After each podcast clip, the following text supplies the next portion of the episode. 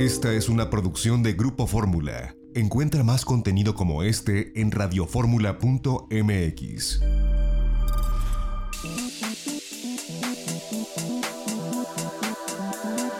Grupo Fórmula presenta a Mari Carmen Cortés, Marco Antonio Mares y José Yuste. Las tres personalidades más destacadas de la economía, las finanzas y los negocios en Fórmula Financiera.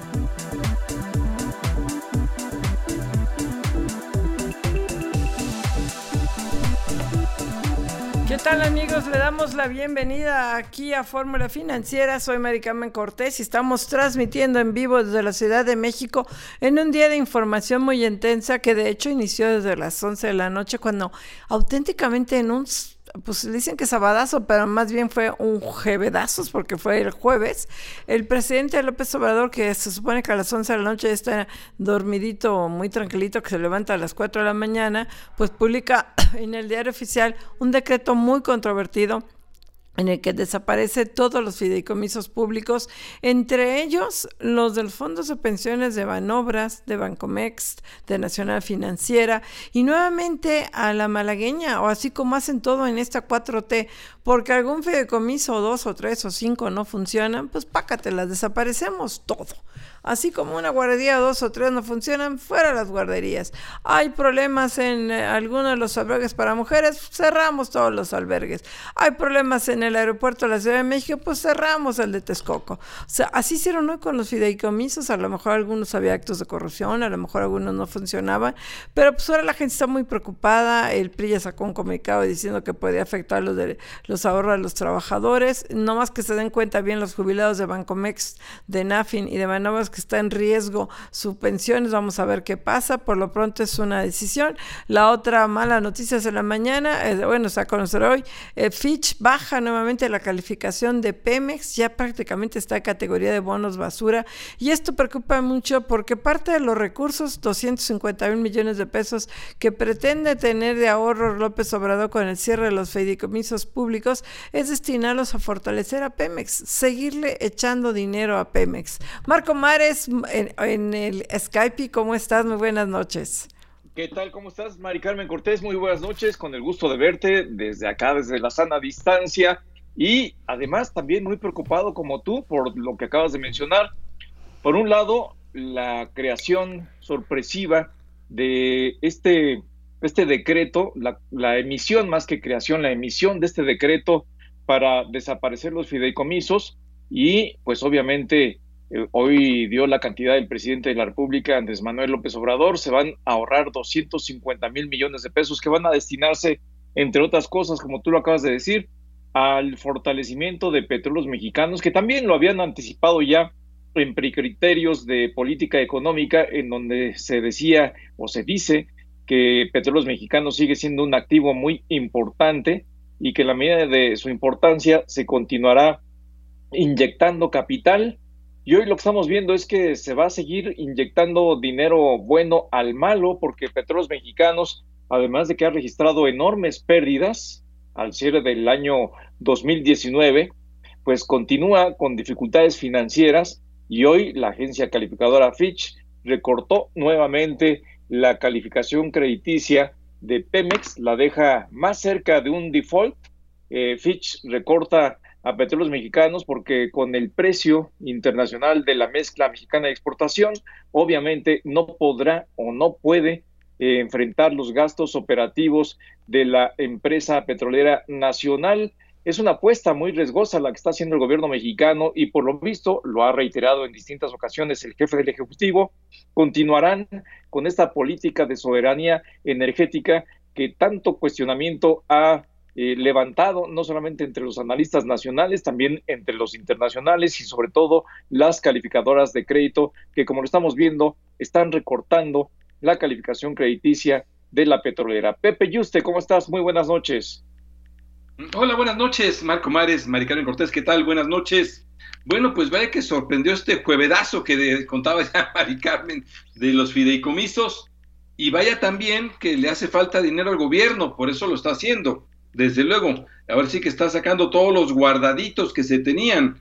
Eh, y algunos fideicomisos, en efecto, pudieron haber sido en su momento, quizá tenían razón de ser, quizá ya no eran indispensables, pero así de tajo, quitar prácticamente todos los que no están en ley, porque están todos los que hicieron por decreto, creo que fue una medida bastante radical. No se evaluaron, obviamente, todos. Habrá los que se queden por ley, que tengan estructura orgánica, ¿cuáles serán esos? Bueno, pues fondo, fondo de desastres naturales o, este, o el fondo de estabilización de ingresos presupuestarios, pero lo que trae esto es 250 mil millones de pesos que el próximo domingo el presidente López Obrador pues dirá que ya los tiene para utilizarlo para su plan de reactivación. Así que en efecto fue una medida drástica, eh, exagerada porque no se evaluó, no, no, hubo un debate público o de evaluación de cada uno de estos fideicomisos, pero bueno, sabemos que en la emergencia está en que le hace falta dinero al gobierno y la forma en que sacó fue de esto. El problema es hacia adelante. Ya, ya eliminó estos guardaditos. ¿Qué le va a quedar al gobierno? Obviamente, por eso está pidiendo que todos paguen impuestos, pero la verdad es que sí da la impresión que trae una emergencia financiera al gobierno. Sí, el problema, yo insisto con esto, es que arrasa con todos. ¿Qué va a pasar con el FIRA? Son fideicomisos instituidos para la agricultura, desaparecen todos. ¿Qué va a pasar con el FONDEN? El FONDEN es este fideicomiso para el eh, apoyo de desastres naturales que ayudaba, entre otras cosas, a asegurar la infraestructura pública, los, las escuelas. ¿Qué va a pasar con las escuelas, con los postes, cuando haya un terremoto, cuando viene la temporada de huracanes que se anticipa, va a ser muy fuerte? Y ya no tenemos los recursos del Fonden. O sea, yo insisto, a lo mejor había muchos de estos fideicomisos que no serían para nada, que se analicen, que se cierran y si hay corrupción que se castigue, pero todos, todos a la basura, todos guacala, eso sí, esta manera de actuar de, en la 4T, de que si algo no me gusta, pues entonces, este, si no me gusta cómo están eh, el precio al que venden los huevos en la tiendita, pues entonces cierro la tiendita, ¿no? En lugar de castigar al tendero que estaba, que por cierto no hay huevos, ¿eh? están escasísimos, pero me parece muy preocupante esto. Sí. Oye, no hay ni en las tiendas, ya no digas el gobierno. oye, Marco, pero, pero ¿y a quién te refieres? No, yo tampoco sé a quién, no. Yo... Me refiero que no hay, hay una escasez, una enorme escasez de estos banquillos y hace falta para el Oye, la palabra huevo no es albur, es, así se llama. No, no, no, no, no. Los productos de la gallina se llaman huevo. Pero ojalá que solamente sea un desabasto especulativo y no un desabasto real. Eh, y lo que sí hemos visto es que seguramente hay quienes están haciendo pingües ganancias, pero es cierto lo que decías, Mari Carmen. ¿Qué va a pasar? Hace falta claridad. Vamos a ver con qué tipo de fideicomisos se están barriendo. Lo general es que se ha dicho que son solamente fideicomisos que no tienen estructura orgánica, que son fideicomisos que se crearon a lo largo del tiempo, que son administrativos y que ahí venían concentrándose una gran cantidad de recursos económicos que en conjunto, hoy lo dijo el presidente López Obrador, sumarán alrededor de 250 mil millones de pesos, que hay que verlo también, ¿eh? porque eh, extraoficialmente también se habla de alguna cantidad más cercana a los 700 mil millones de pesos. a ver si hay, si hay claridad en esto. Y bueno, la otra... Fíjate que ahí no hay claridad Perdón, no, hay claridad por una razón, porque obviamente se, se requiere este dinero, les está urgiendo ese dinero, lo tomaron lo primero que tuvieron y solo van a preservar los fideicomisos que están por ley, que obviamente no los pueden quitar porque no, no hay decreto. Entonces permanecen esos fideicomisos por ley, son de los más importantes, pero la verdad es que fue eh, a rajatabla, sin ver ni nada. La verdad es que sí se siente emergencia en el gobierno mexicano por falta de ingresos y agarró pues los guardaditos que tenían con los fideicomisos. Y nuevamente la confusión, la duda de cuáles sí, cuáles no, qué va a pasar. O sea, nuevamente hacen todo así como, no, vamos, cerramos todo. Y lo, la otra nota del día de hoy, que es esta baja de la calificación de Pemex por parte de Fish, que ya la había bajado, la dejan en negativo, y ya nomás está, de verdad, el futuro de Pemex no depende de cuánto le inyecta el gobierno, depende hoy día de Moody's. En el momento que Moody's se una ya a Fish y a Standard porque ya bajó la calificación de, la deuda soberana y baje la calificación de Pemex de la deuda soberana, automáticamente los bonos de Pemex se van a ir a considerar ya como bonos La de Moody's, Carmen, sí, va, a bajar, va a perder el grado de inversión. Eso, de eso depende. Fitch ya lo perdió, ya está dos abajo de grado de inversión. La única que se va a mantener con grado de inversión va a ser Standard Poor's para Pemex, un riesgo enorme y es una apuesta, la verdad, bastante, bastante ya riesgosa que tiene el gobierno mexicano hacia Pemex, seguirle poniendo ahí las transferencias del Estado. Por eso digo que depende de Moody's. Si Moody's la baja también, que todavía no la baja, le tiene perspectiva negativa, pues pácate, las le va a dar en la torre y ahí sí a, a Pemex. Tiene razón Mari Carmen en cuanto a lo de Moody's y también tiene razón Pepe en cuanto a lo de Standard Poor's, porque Standard Poor's la tiene también eh, eh, eh, sostenida con pincitas, porque Standard Poor's ha sido muy condescendiente, hay que decirlo, fue de las primeras agencias calificadoras que salió a externar su preocupación en torno a la delicada situación financiera de petróleos mexicanos. Y hoy lo que está diciendo Fitch con esta rebaja crediticia eh, pues es, una, es un golpe muy fuerte porque se está aplicando a unos alrededor de 80 mil millones de dólares en títulos de la petrolera que están en circulación y obviamente pues está muy cerca de un riesgo de default esta compañía que es la empresa más importante de México y a la cual están tratando de fortalecer. Pero vamos a un corte, regresamos aquí a esta transmisión. Pepe Justi Marcomares desde sus eh, casas por la sana, la Susanita distancia. Desde Susanita. vamos a un corte.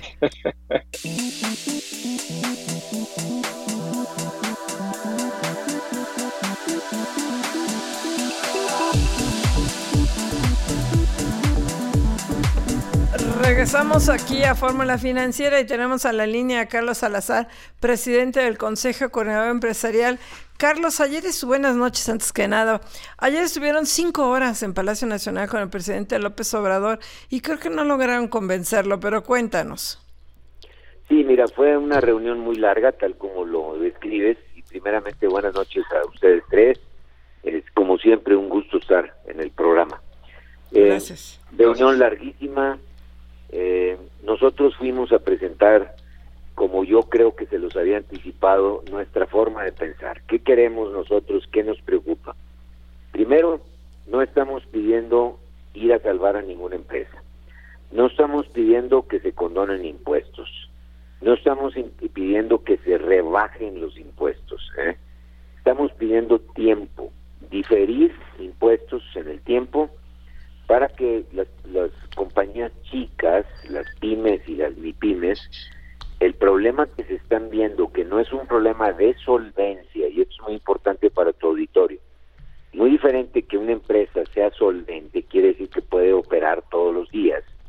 De repente, porque le faltaron los consumidores, porque el salón de belleza tuvo que cerrar, porque la papelería ya no tuvo eh, gente que le comprara, porque el señor que tenía un de hot dogs ya no hay quien le pase enfrente de su negocio, eh, o hasta el taxista ya no tiene gente que está moviéndose por la ciudad, pues tiene un problema de liquidez, no tiene un problema de solvencia, que pudiera transitar durante los próximos tres meses con apoyos en donde se le dé lo que ya el banco hizo.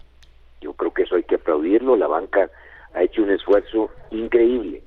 El esfuerzo que hace la banca es, es entregarle las utilidades de todo el año a, sus, a sus clientes, ¿eh? porque va a dejar de cobrar intereses durante el periodo hasta de seis meses. Eso hay que aplaudirlo. Y eso fue una parte de una promoción 100% empresarial. Eh, las los, las eh, personas que de alguna manera ofrecen rentas, pues han también dicho, bueno, pues yo te espero tres meses o te bajo la renta. Hay, hay negociaciones entre particulares. Faltaba que los proveedores han dicho, bueno, pues nos, ponemos de acuerdo. Ha habido también acuerdos de, de la cadena de valor del que surte con el que consume. Faltaba el gobierno, que el gobierno dijera, bueno, te doy los 90 días estos, no me pagues los impuestos de los 90 días y, y, te los difiero, no quiere decir que te los cancelo, ¿eh? te los difiero, me los pagas el año que entra, igual como ha actuado eh, eh, la cadena de valor. Lamentablemente, este, pues no encontramos respuesta en esa parte. el, el presidente.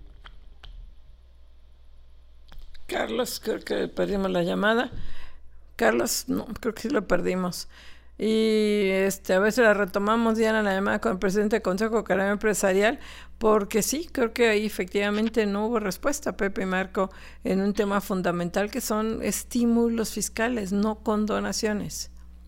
El tema central, Mari Carmen, no, no ha sido atendido, por lo menos hasta ahora, lo que se ha dejado ver es que el presidente de la República está muy convencido en que no debe haber rescate como ocurría en tiempos pasados de las grandes empresas, de las eh, eh, compañías más importantes. Sin embargo, lo que sí hubo fue un acuerdo a través del cual la banca de desarrollo va a apoyar a través de un fondo eh, créditos que se van a canalizar desde la banca comercial para las pequeñas y microempresas. Eso es lo que sí se logró, es algo, es por lo menos un paso, pero lo importante, lo importante hasta ahora, pues no ha eh, no se ha logrado un acuerdo y ojalá, ojalá que se logre porque depende de ello mucho la recuperación que pueda tener la economía mexicana una vez que sea superada esta pandemia del coronavirus.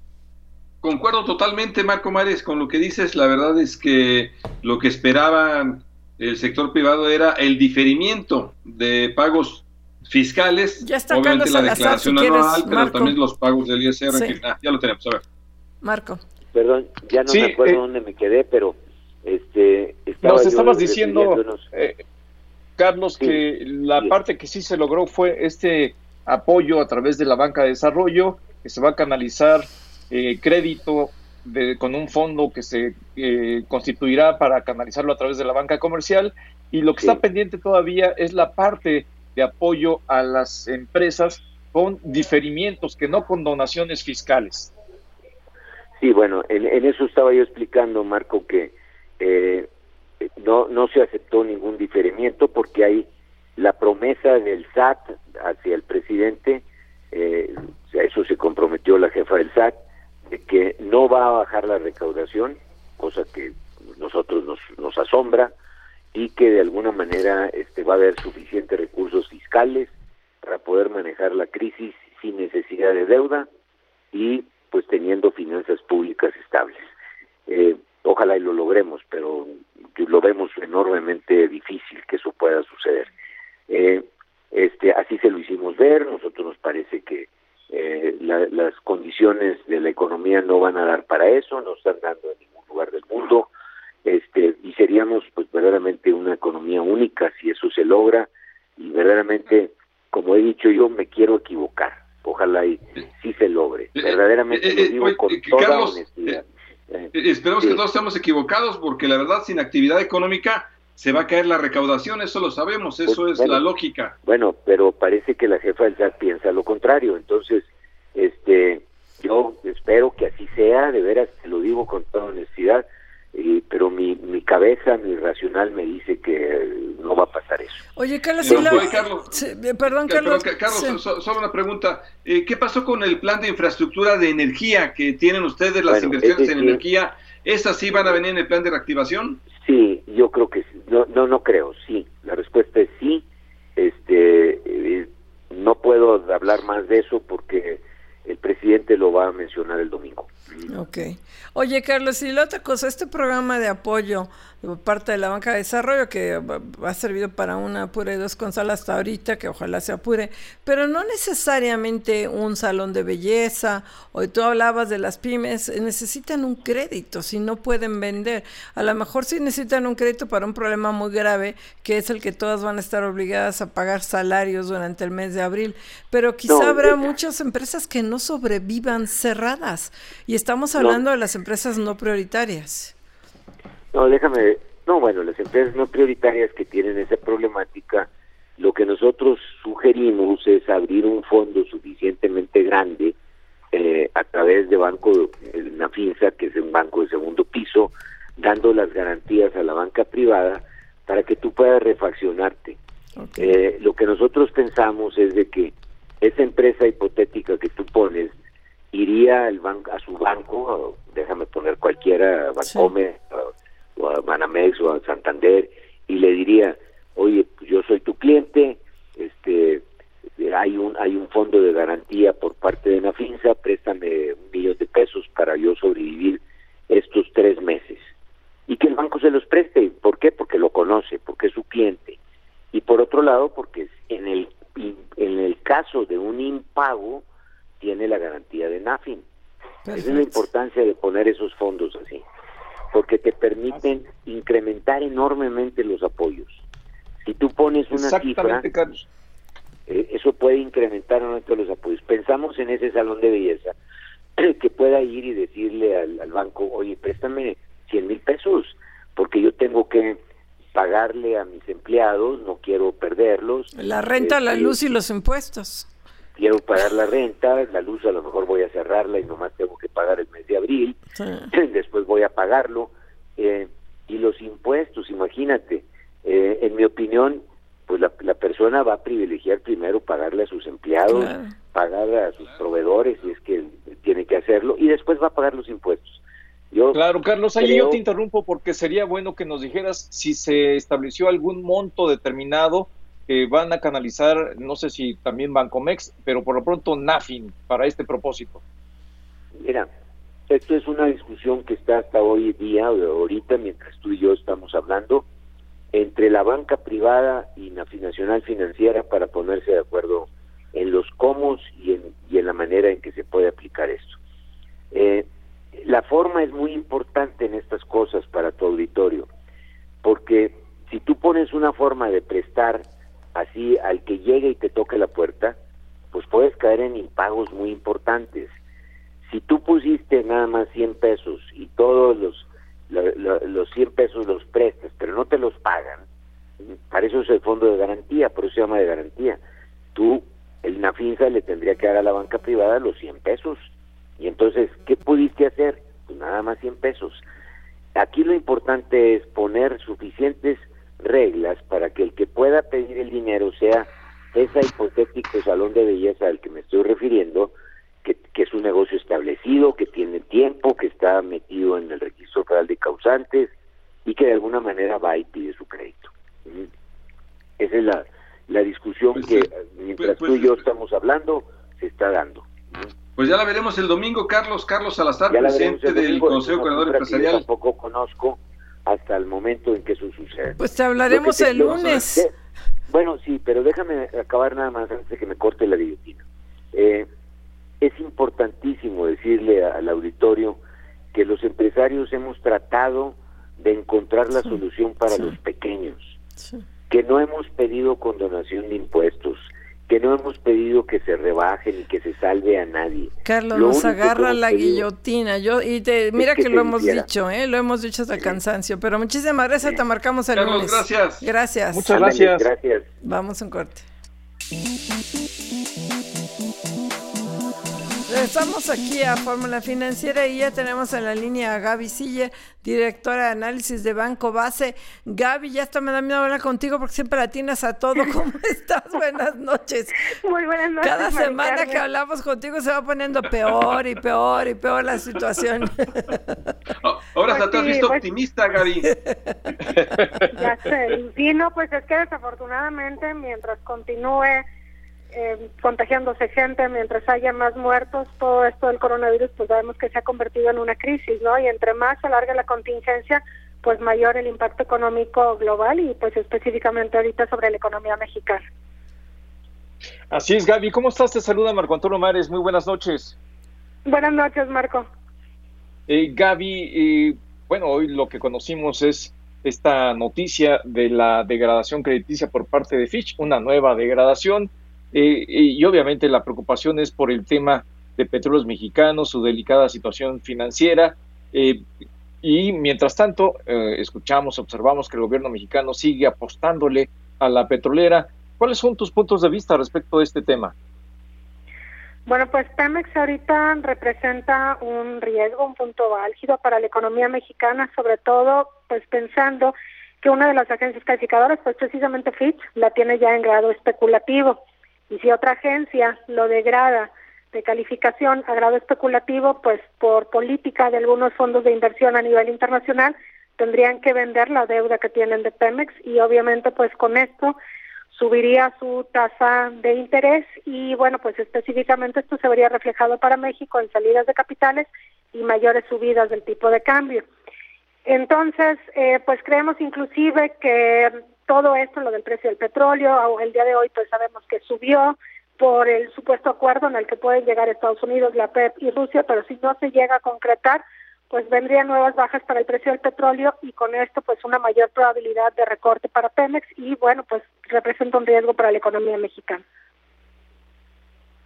Así es, Gaby Gabriela Sí, te saluda José Yuste. ¿Cómo estás, Gaby? Muy buenas noches, Pepe. Qué gusto saludarte, Gaby. Oye, eh, cuéntanos además, hoy nos despertamos, bueno, desde ayer en la noche con el tema de los fideicomisos. Claramente el, al gobierno le está haciendo falta dinero, le está haciendo falta recursos y de repente con agarró eh, la, el hacha y bueno, pues a cortar los fideicomisos, los que no están, no, los que fueron por decreto, que no tienen estructura orgánica. Dice, dice el gobierno que van a ser 250 mil millones de pesos que le van a funcionar para el plan de reactivación. ¿Cómo ves ese tema? Bueno, pues esto representa alrededor de un punto porcentual del PIB. Si realmente, creo que habían dicho que lo iban a utilizar para pagar deudas, si después emiten deuda y realmente esto se utiliza para reactivar la economía y, y se utiliza de manera eficiente, es decir, apoyando empresas de las industrias que se vean, se están viendo más fuertemente afectadas y atando pues estos recursos para que no se pierdan tantos empleos, pues definitivamente que esto sí sería positivo para la economía. Y bueno, pues eh, definitivamente que la economía mexicana, como cualquier economía ahorita, necesita una política fiscal encaminada precisamente a minorar el golpe del coronavirus y por otro lado sentar las bases para una rápida recuperación, porque entre más empleos se pierdan, pues empieza a generar como un círculo vicioso, donde pues obviamente no hay empleos, no hay ventas, no hay producción, baja la confianza del consumidor, baja la confianza de los empresarios y entonces esto puede hacer inclusive pues que el golpe sea todavía mayor. Por eso es que también en, Banco Base, pues de los escenarios que traíamos, ya quitamos el escenario donde veíamos pues muy optimistamente que a lo mejor la economía mexicana podría caer solamente 1% y ahorita vemos en un escenario optimista que pueda caer 3%, en un escenario central 5% y en un escenario pesimista 8% y por supuesto pues estos pronósticos se irán revisando. Y bueno, pues el presidente ha dicho, eh, o bueno, tengo entendido que el domingo va a dar a conocer una política fiscal de cómo van a encaminar esto de la recuperación económica.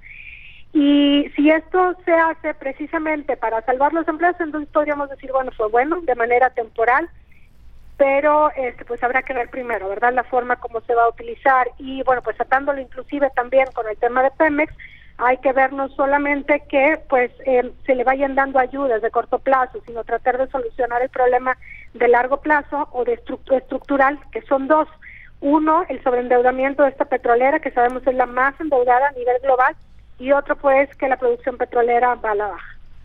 Oye, y bueno, eh, también esta bueno, ya parece, las semanas son tan rápidas que parece que fue hace mucho, pero el martes el, el secretario de, el día, el día primero, el secretario de Hacienda entregó los criterios, precriterios económicos, que no le creyó nadie, ni el propio López Obrador, porque resultó que para 2021 son eh, muy optimistas, para 2020 también, para 2020 está hablando de menos 3.9 y menos, y más 0.1, que pues eh, es demasiado optimista, pero para 2021, Gaby, sé que es prácticamente imposible hoy hacer un pronóstico para 2021 si no sabemos qué va a pasar aquí al 15 de abril, pero, pero ¿cómo ves estos precriterios? Bueno, pues esa caída del 3.9 que están asumiendo los precriterios coincide con la media de los analistas encuestados en la de especialistas del sector privado, la encuesta hecha por el Banco de México. Entonces, yo creo que, que a lo mejor tomaron eso como referencia para el criterio pesimista. Nada más que, pues en esa encuesta, esa fue la media. El pronóstico más optimista es de, creo que menos 1.6 y el más pesimista de menos 11%.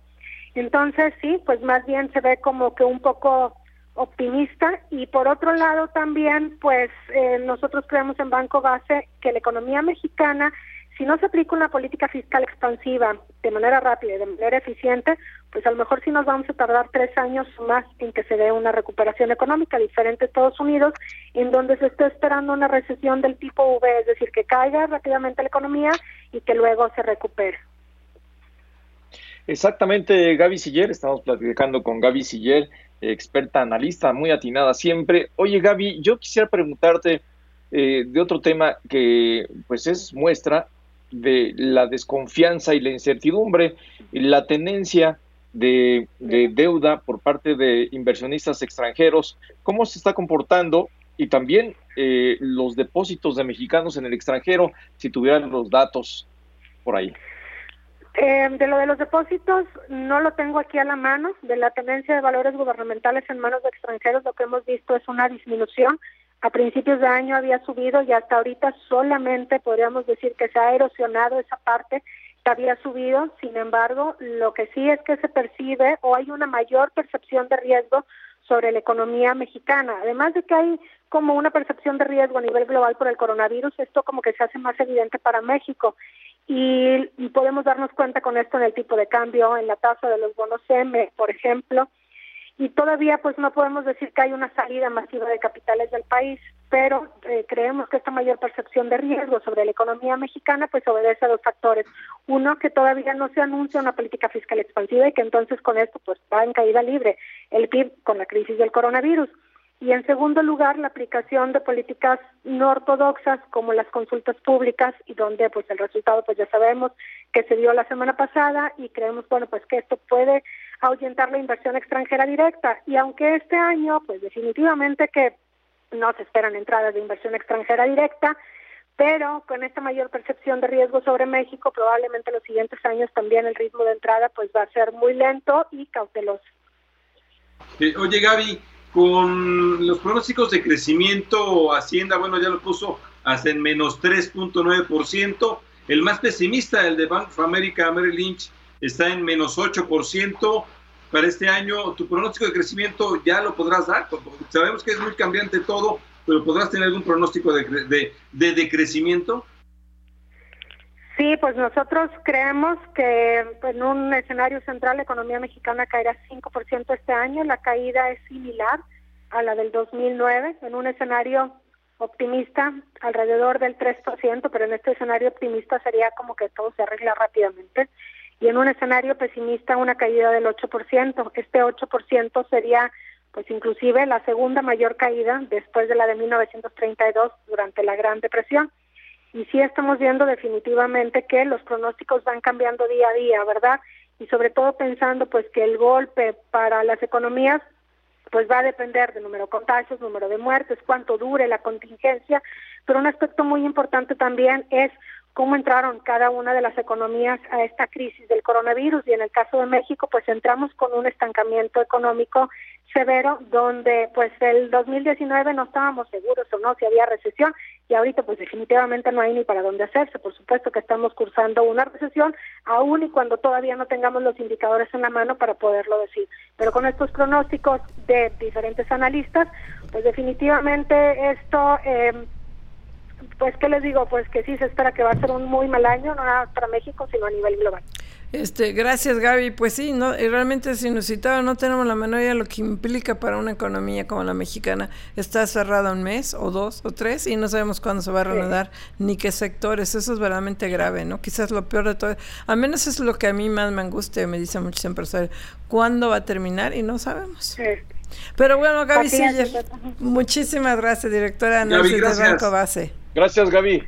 Oigan, Muchas gracias a ustedes. Gracias. Y rápidamente, antes de irnos un corte, me confirman que entre los fideicomisos que cierran no se va a tocar a los fondos de pensiones de Nacional Financiera, Bancomext y, y Banobras. Qué bueno. Por eso no había protesta de los trabajadores. Yo lo veía muy tranquilitos, quedaron exentos en el decreto. Porque fue un decreto, un bomberazo, un, un juevadazo y generó mucha confusión. No, pues imagínate lo que hubiera representado un golpe muy fuerte para los trabajadores. Qué bueno que no están incluidos, Mari Carmen. Vamos un corte. La verdad que qué bueno, ¿eh? qué bueno, una, una, buena, ¿eh? la verdad. Por lo menos. Vamos un corte.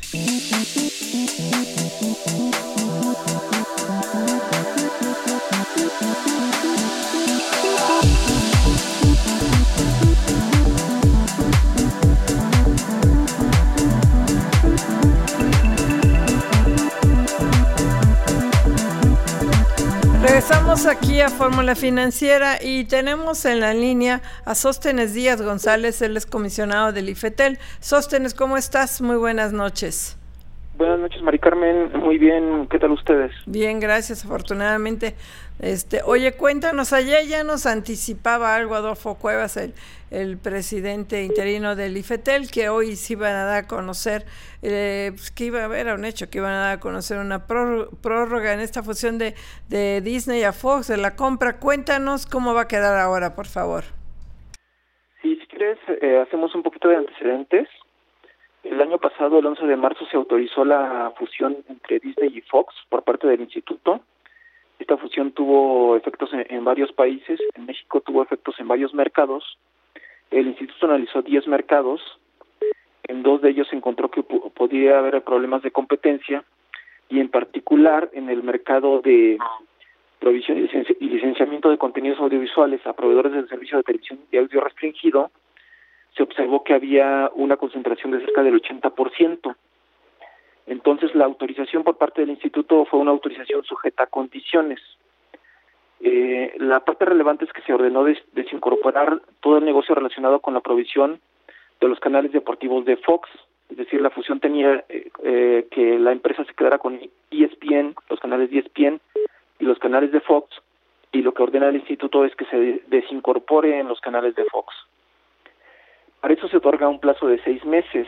Eh, ese, ese plazo corría del primero de mayo al primero de noviembre, pero el año pasado en, eh, se autorizó, se prorrogó por otros seis meses que, que, que, fenecían este primero de mayo de, eh, de 2020. Sóstenes, ¿cómo estás? Te saluda Marco Antonio Mares. Muy buenas noches. Buenas noches, Marco Antonio. Eh, Sóstenes, bueno, ese es el contexto y ahora la decisión que está tomando el Instituto Federal de Telecomunicaciones es que ante esta emergencia por el COVID-19 se suspende temporalmente, por un plazo de tres meses, este proceso para desincorporar Fox, Fox Sports en México, pero esto no exime a Walt Disney y 21st Century del cumplimiento de otras condiciones eh, eh, y además tienen la posibilidad de que si en este lapso eh, pueden eh, reiniciar las negociaciones, lo hagan. Cuéntanos de qué forma va a llevarse a cabo esta suspensión. Es una suspensión sui generis. Así es, es correcto lo que señalas. Eh, recibimos una solicitud de, de las partes en donde señalan que tomando en consideración la situación que ha generado la pandemia de coronavirus, hicieron esta solicitud al instituto solicitando la suspensión de los plazos. Nosotros analizamos lo que estaban solicitando y determinamos otorgar una suspensión. Esta suspensión va del 19 de marzo al 19 de junio de 2020. Por lo tanto, el plazo efectivo para, la, para que se lleve a cabo la venta concluiría el 3 de agosto de este mismo año, lo cual, como señalas, no exime a las partes de las otras condiciones que, que estableció el Instituto en la resolución.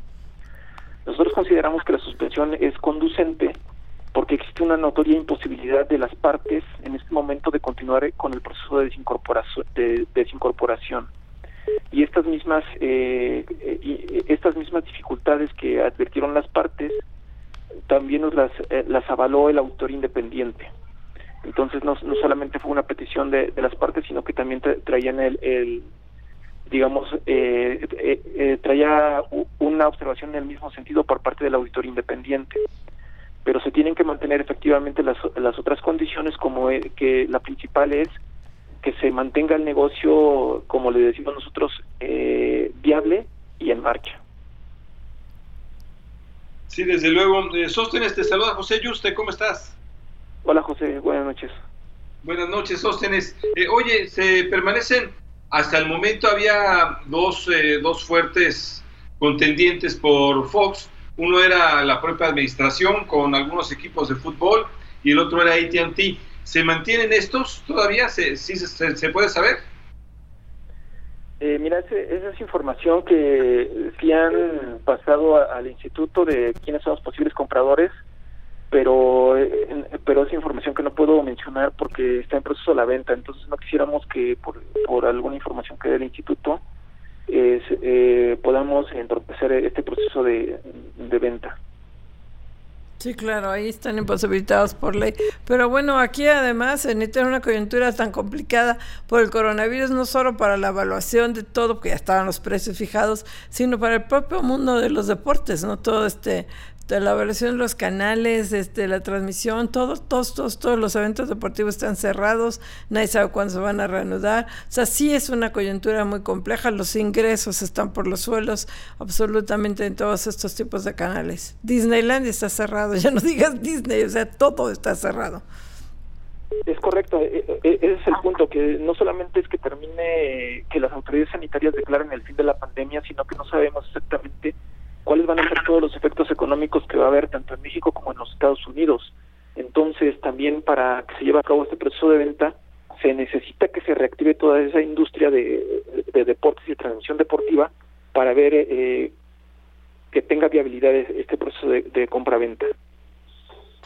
Así es, Sóstenes. Y bueno, yo te preguntaría porque el coronavirus no tiene palabra de honor y lo que hasta ahora han dicho las autoridades sanitarias es que se podría extender la tensión y tensión que causa este virus en nuestro país eh, en caso de que se prolongue porque lo que se está observando es que son distintos tiempos para el coronavirus en Estados Unidos y en México.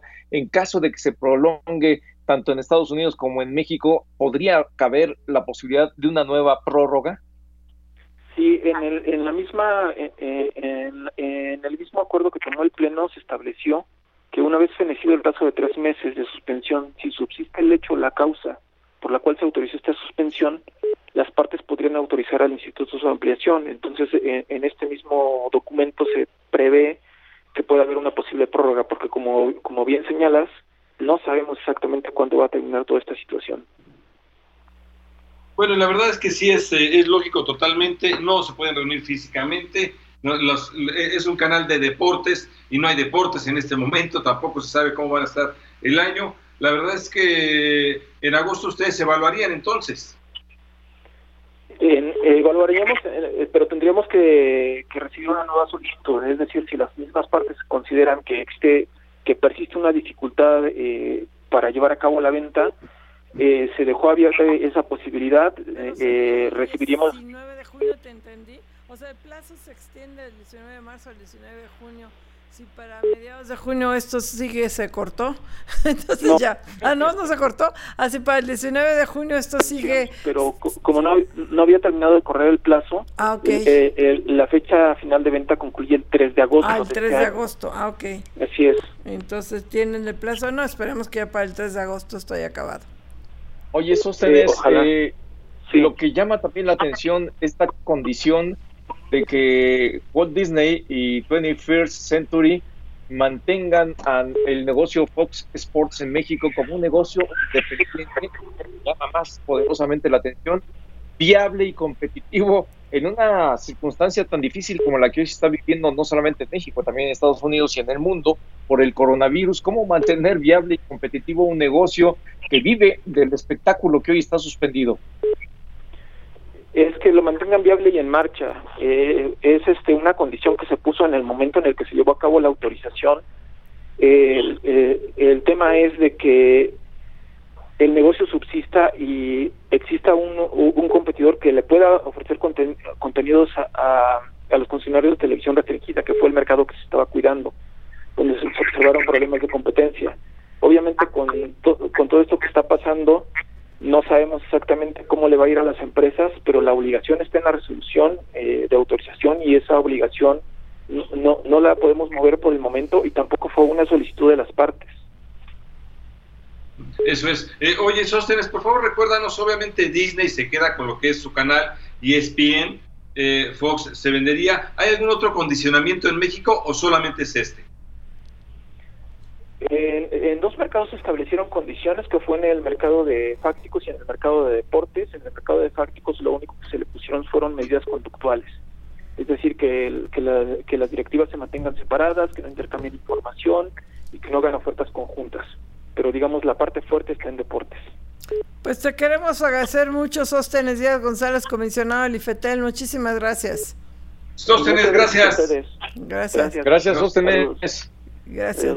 Oye, y lo que también Pepe y Marco, Marco Pepe está detenido es el proceso de elección de los nuevos comisionados o comisionadas del IFETEL. Se suspendió el examen y que iba a ser ya en abril. Primero ya ve que había puras mujeres y eh, no ninguna pasó y entonces abrió la nueva convocatoria. Se detuvo por el coronavirus y igual que el nombramiento la pasarela de los comisionados que quieren ser presidentes del IFETEL.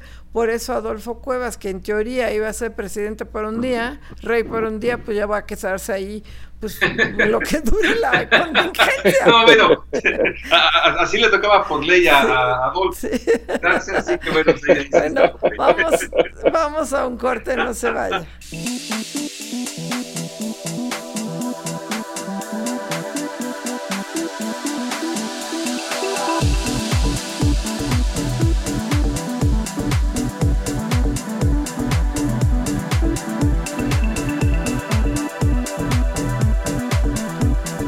Regresamos aquí a Fórmulas Financieras. Le damos la bienvenida al auditorio de Telefórmula que se incorpora a partir de este momento con nosotros, que nos ve a través de Sky, de ICE, Total Play, de Megacable, de las cableras locales aquí en la República Mexicana y en Estados Unidos de Sky, creo que no lo había mencionado, y en Estados Unidos a través de Dish Latino y de Infinity Latino. Muchísimas gracias por estar aquí con nosotros. Soy María Carmen Cortés y es la segunda hora de Fórmula Financiera y saludamos rápidamente con nuestra sana distancia con el COVID-19, a Pepe Yuste y a Marco Mares que están en sus respectivas casas. ¿Cómo están? Buenas noches.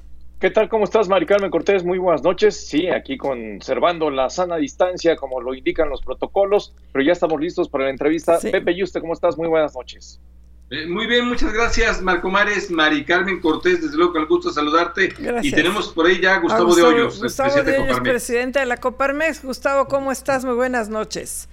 Hola, muy buenas noches. Yo también con mi sana distancia, usted saludarnos. Gracias. José, Marco. Oye, y donde tienes una muy no sana distancia es con Palacio Nacional. No te quiere nada, nada, nada, nada el presidente de la República, lo cual es sumamente preocupante, ¿no?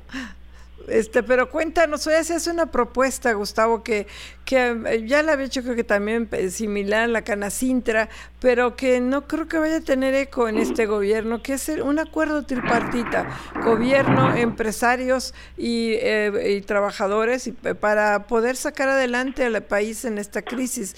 En, la, en el 87, que todo el mundo recordamos la crisis, bueno, todo el mundo, los, que, los jóvenes no, pero los que no somos tan jóvenes recordamos la crisis del 87 y los famosos pactos que ayudaron tanto a enfrentar una inflación de 157%. ¿Qué factibilidad le ves en esta coyuntura, con este gobierno, con esta 4T, que les hagan caso y que se pueda hacer este acuerdo tripartita? Eh, gracias, eh, Mari Carmen. Bueno, empiezo diciéndote que nuestra más alta prioridad, eh, dejando desde luego de lado el tema de salud pública, que es la prioridad de prioridades, pero hablando ya de la economía, eh, lo que más nos importa es conservar el ingreso de las familias y esto pasa necesariamente porque se mantengan las fuentes de trabajo, las empresas. Eh, para que eso sea posible se requiere desde luego de una gran unidad entre los empleadores, entre los trabajadores y también requerimos de la participación del sector gobierno. E infortunadamente, usted lo sabe muy bien, eh, José, Marco, Mari Carmen, eh, no ha sido en los últimos tiempos el mejor nivel de comunicación que hemos tenido y me parece que está haciendo falta, claro, como pasaba en, estos momentos que tú referías, Mari Carmen, que más allá de las diferencias que siempre han existido en torno a los grandes objetivos del país, eh, tenemos que encontrar acuerdos en lo inicial, en lo esencial, perdón, y por eso es que ahora eh, este acuerdo tripartita que hemos venido postulando, varias organizaciones del sector privado, me parece que tiene un papel eh, fundamental, sobre todo porque vendrán tiempos difíciles, es innegable que vamos a perder eh, cientos de miles de empleos en distintas ramas económicas y para que no se vulnere la paz laboral, para que esos procesos complejos se puedan llevar a cabo de una manera ordenada, eh, es bien importante que estemos en la mesa sentados discutiendo cómo transitar en estos procesos tan complejos. Así es que yo voto, si no nos rendimos, el virus no nos va a detener, para tratar de encontrar estos consensos y el llamado que hemos hecho al gobierno federal es que más allá de las diferencias que tenemos y que son muchas y que son de fondo, eh, en esa circunstancia donde va de por medio del país, eh, las dejemos de lado Ojalá que la tregua que por ahí algún momento en la semana llamó el presidente sea de verdad y, no quede solamente en un llamado vacío y que podamos sentarnos a discutir eh, cómo lograr esta unidad lo esencial. Así es, Gustavo de Hoyos, ¿cómo estás? Te saluda Marco Antonio Mares, muy buenas noches. Eh, Marco Antonio, qué gusto saludarte este, acá en Baja California, a un dos mil kilómetros de distancia nada más. Y justo en donde se llevó adelante una decisión que también ha sido muy cuestionada por parte del gobierno mexicano de echar para atrás la construcción que ya llevaba un 70% de avanzada de la planta cervecera Constellation Brands eh, y, y que pues obviamente ha afectado. El tema de la confianza ha sido un tema muy recurrente, es una asignatura pendiente que dice la mayoría eh, tiene el gobierno mexicano, no se ha logrado eh, generar esa confianza que se necesita para procurar una mayor inversión que al mismo tiempo se ha mantenido durante varios años, hay que decirlo también, no solamente durante esta administración, sino ya desde hace varios años, en una tendencia decreciente. Gustavo, ¿qué hacer para que en esta administración se retome esa confianza empresarial y se detone la inversión privada? Bueno, lo, fundamental es no seguir vulnerando el Estado de Derecho, por un lado, y en otra dimensión, eh, que la conducción de las decisiones de política pública, particularmente en la preservación del empleo y en la conservación de los equilibrios macroeconómicos, eh, se conduzcan de una manera eficiente a lo largo de esta crisis. Eh, sin duda el principal déficit que tenemos es en materia de Estado de Derecho. Eh, como bien comentas, eh, lo que le debemos al país en materia de integridad, es decir, en lucha anticorrupción, en materia de seguridad, eh, de paz, eso no es nuevo. Lo que sí hemos visto con preocupación, eh, cómo hay un creciente desprecio por el respeto al orden jurídico, a la certidumbre que tienen que tener eh, quienes arriesgan su capital desde las empresas, ya sean estas eh, pequeñas, medianas o grandes, y sean extranjeras o nacionales. El caso de Constellation Brands que recién mencionabas, eh, más allá de los más de, mil millones de dólares que estaban invertidos en ese 70% de avance que bien referías, eh, lo más grave es cómo eh, genera un gravísimo precedente de cómo consideraciones de tipo eh, fundamentalmente políticas en vehículos que pueden ser eficaces para otro tipo pero no para decidir sobre la continuidad o no de una inversión privada, eh, se han llevado de una manera absolutamente irracional.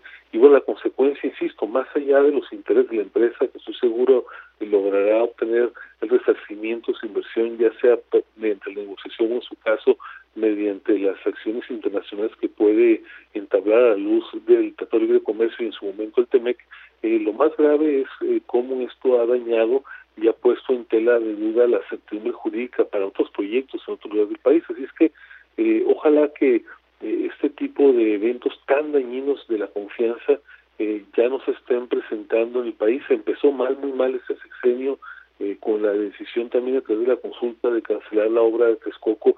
Eh, esto fue grave, pero se refería a final de cuentas a una obra pública. En el caso de Constellation es lo que además preocupa porque se refiere a inversión privada. Así es, desde luego Gustavo, estamos platicando con Gustavo de Hoyos, presidente de Coparmex. Te saluda José Yuste, Gustavo, ¿cómo estás? ¿Qué tal? Qué gusto saludarte. Qué gusto saludarte a ti también, Gustavo. Oye, para el próximo domingo, bueno, ya nos decías lo que se espera y no, eh, tú eres uno de los eh, principales que ha dicho, esperemos un acuerdo tripartita, ya un pacto nacional. Hoy sale una carta firmada por Cuauhtémoc Cárdenas, Santiago Levi, Rolando Cordera, en fin, distintos personajes que piden lo mismo, un acuerdo nacional ya tripartita. Y pero por lo pronto para el próximo domingo tenemos el plan de reactivación. ¿Qué esperas de este plan de reactivación de que va a presentar el presidente López Obrador? Ojalá que nos sorprenda, Pepe. Eh, sin embargo, eh, creo que hay que ser poco este, optimistas. Eh, como bien saben los tres y conoce la audiencia, eh, ayer una representación del Consejo Correo Empresarial eh, se reunió por espacio de cuatro horas con el presidente de la República y algunos de los miembros de su gabinete para discutir, tratarlo de convencer de la conveniencia de que incorporara en esta propuesta que dice dará a conocer el próximo domingo eh, distintas eh, propuestas de política pública planteadas del sector privado para conservar fundamentalmente el equilibrio de la economía y también para conservar los empleos. Desafortunadamente, eh, las, digamos, los resultados no fueron ni con mucho los esperados, eh, solamente es rescatable, me parece, el compromiso del presidente de avanzar en un programa de garantías de mucho menor dimensión del que planteamos eh, a partir de Nacional Financiera para que pueda haber líneas eh, flexibles en la banca comercial para quien requieran créditos de liquidez. Eh, hay por otro lado el compromiso de anunciar una parte al menos de las autorizaciones para el paquete del sector energético eh, con inversiones privadas. Eh, ojalá que haya, insisto, buenas señales, que no quede solamente en palabrería vacía, en anuncios dogmáticos, eh, porque ciertamente estamos, eh, digamos, por iniciar unos momentos en términos económicos más críticos del último siglo para el país. Eh, insisto, eh, esperando, eh, buscando que haya eh, un anuncio relevante, pero desafortunadamente me parece que no encontraremos eh, las respuestas que estaremos esperando. Sí, desafortunadamente coincidimos contigo, Gustavo de ellos, presidente de la Coparmex. Este, gracias y bueno, ya platicaremos si nos permites el lunes a ver pues las reacciones, pero yo tampoco soy nada optimista de lo que venga el, el Nada, domingo. nada, no, no, no lo somos. Bueno, Gustavo, gracias. No lo somos. Gustavo. Gracias, Gustavo. Saludos a, las a ustedes, saludos a la audiencia. Gracias. Gracias. Vamos un corte, Gracias. no se vaya.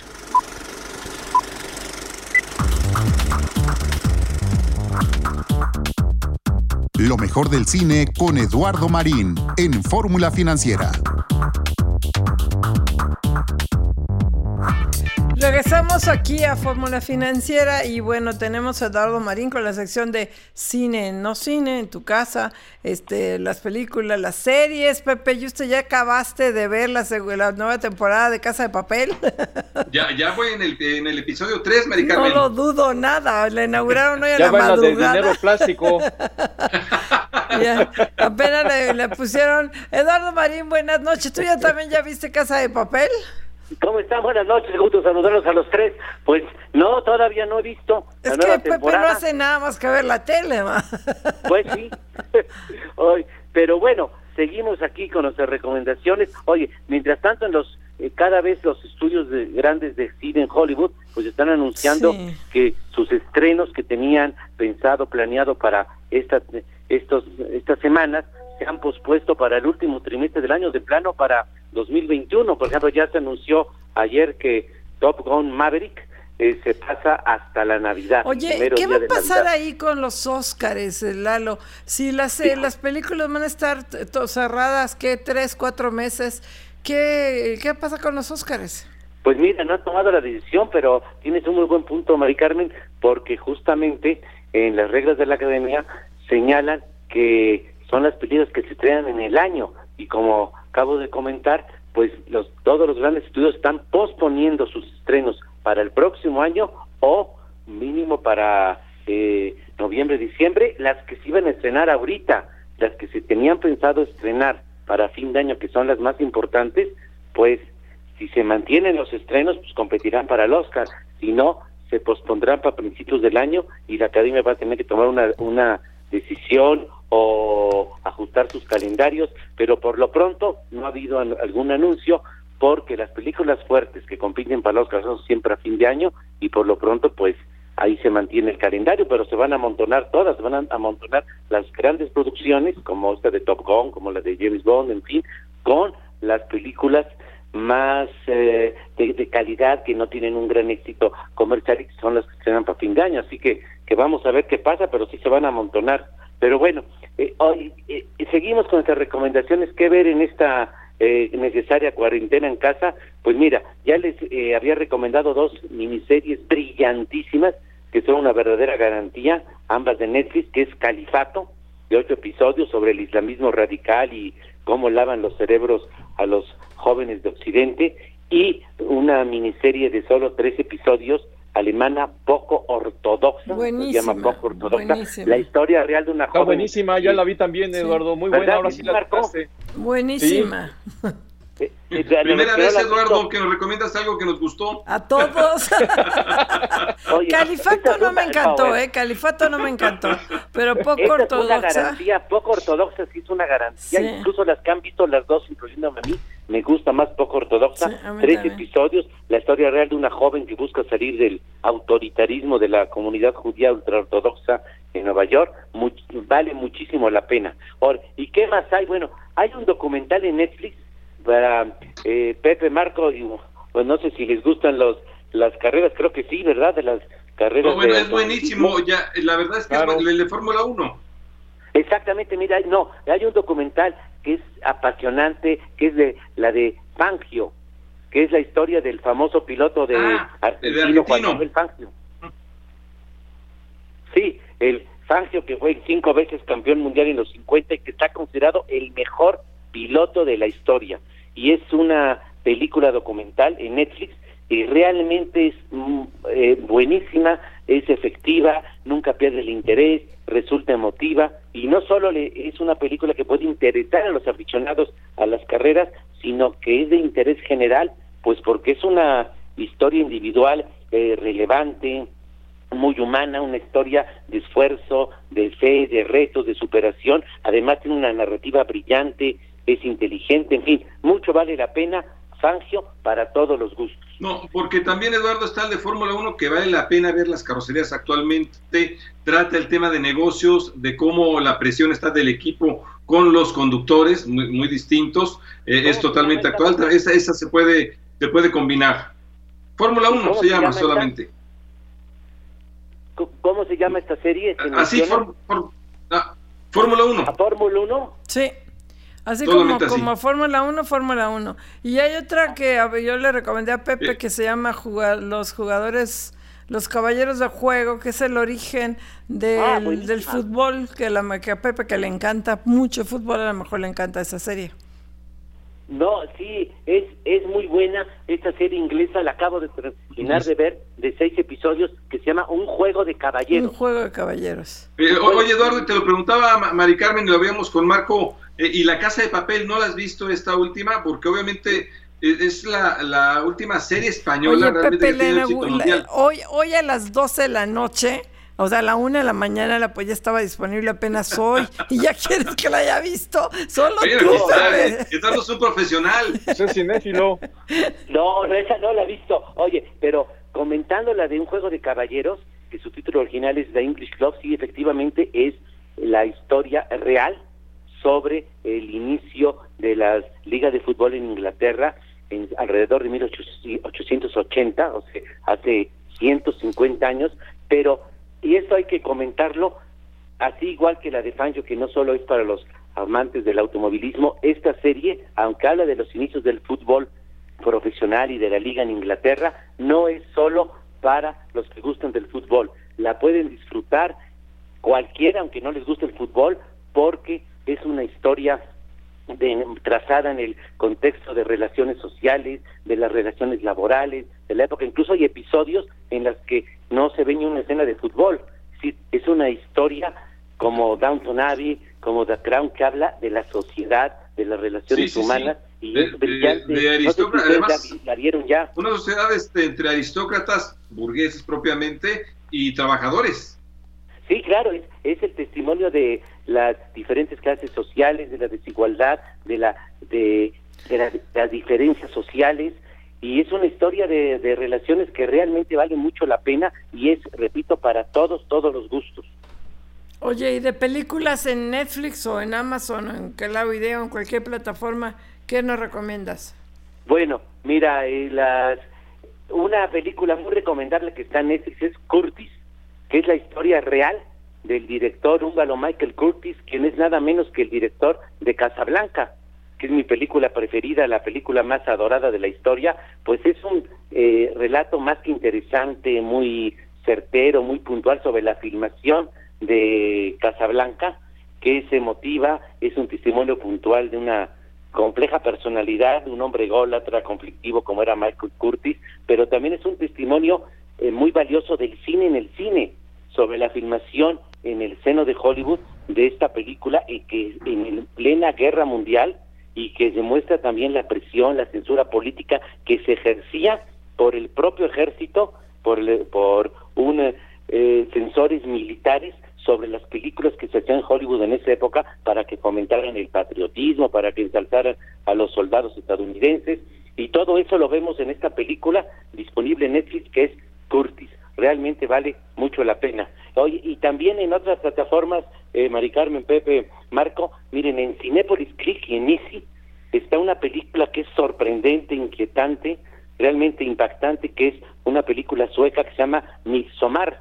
Midsommar, que es una en coproducción con Estados Unidos sobre unos jóvenes estadounidenses en la época actual que van a un festival tribal en Suecia y bueno, se van a, a vivir una verdadera pesadilla. Es un film de terror que nos atrapa en todo momento, vamos de sorpresa en sorpresa. Muy recomendable, quizás no para todos los gustos, porque a veces es un poco cruda, pero es, realmente es una película de calidad, con muchas virtudes y, y inquietante, nos envuelve en todo momento. Mixomar en eh, Easy. ¿Te perdimos, Eduardo? Ahí sigues.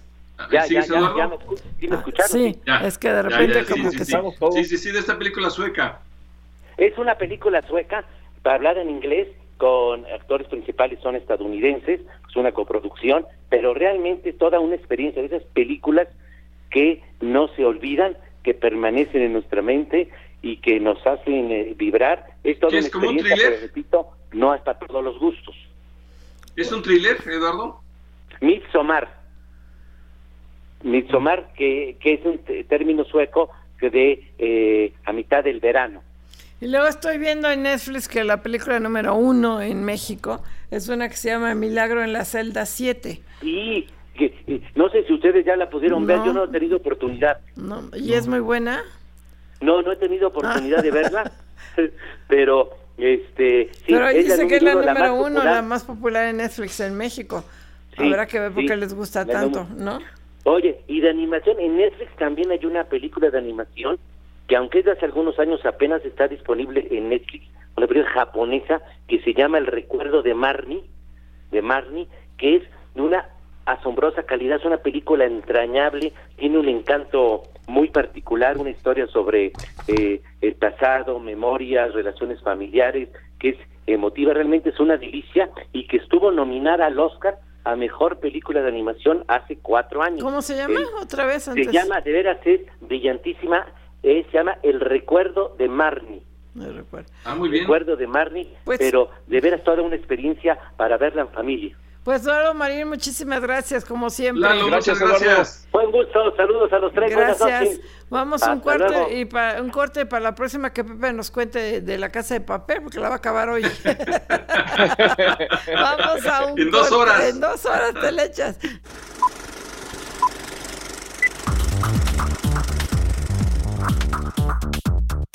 Lo mejor del cine con Eduardo Marín en Fórmula Financiera.